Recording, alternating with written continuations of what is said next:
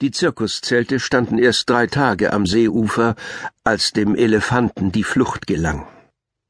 Während der Abendvorstellung hatte er noch die Kunststücke vorgeführt, die ihm die Zirkusleute beigebracht hatten und über die das Publikum immer schrecklich lachen oder bei denen es sich gruseln musste.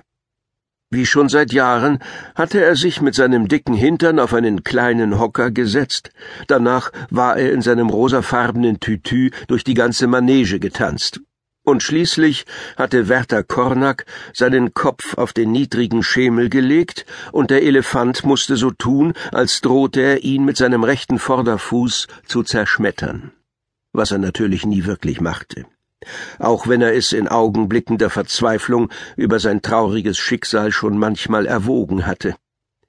Dann würde er die Panik nutzen, aus dem Zelt rennen und sich aus dem Staub machen. Bloß wohin? Als sie vor drei Tagen hier angekommen waren, hatte der Elefant sich gründlich umgeschaut. Die Stadt lag auf der Seite des Sees, wo der Zirkus stand. Die weißen Häuser waren bis weit oben in die Hügel gebaut und schauten über das Wasser. Auf der anderen Seite lagen auch Hügel, doch diese waren grün und dicht bewaldet.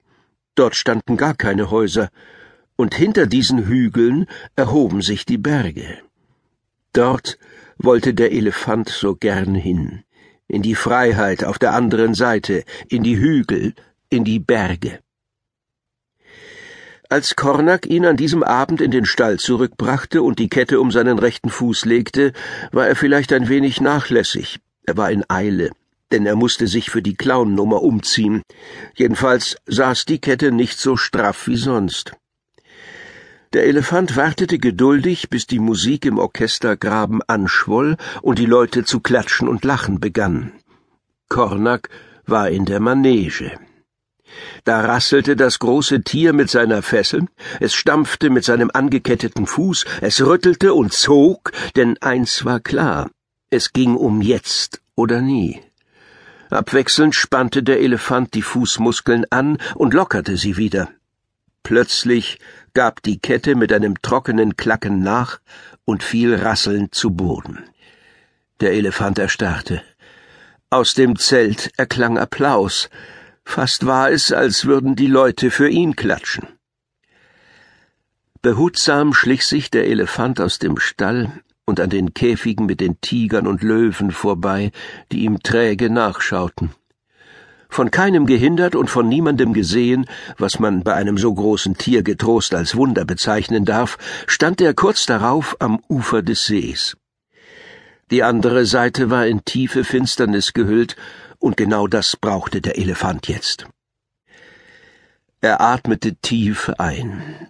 Das sanfte Glucksen des Wassers klang ihm wie Musik in den Ohren, er drehte sich noch einmal kurz um zu dem Zelt mit seinen langen Girlanden aus hunderten bunter Lämpchen.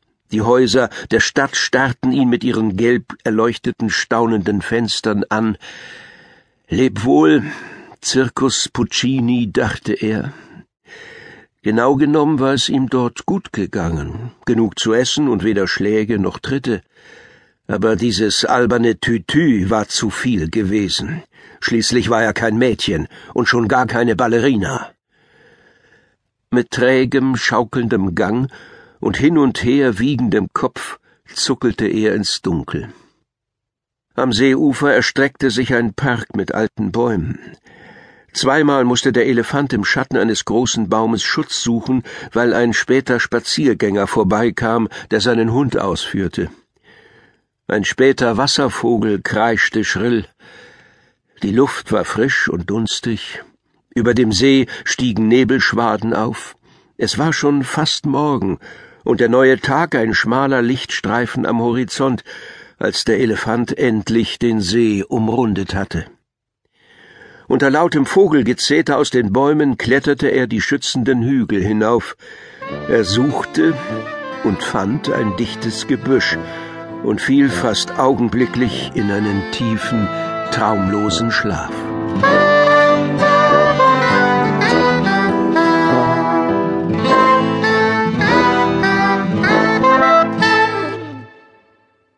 An diesem Morgen erwachte der Grizzly in seiner Höhle unter den Wurzeln der alten Eiche.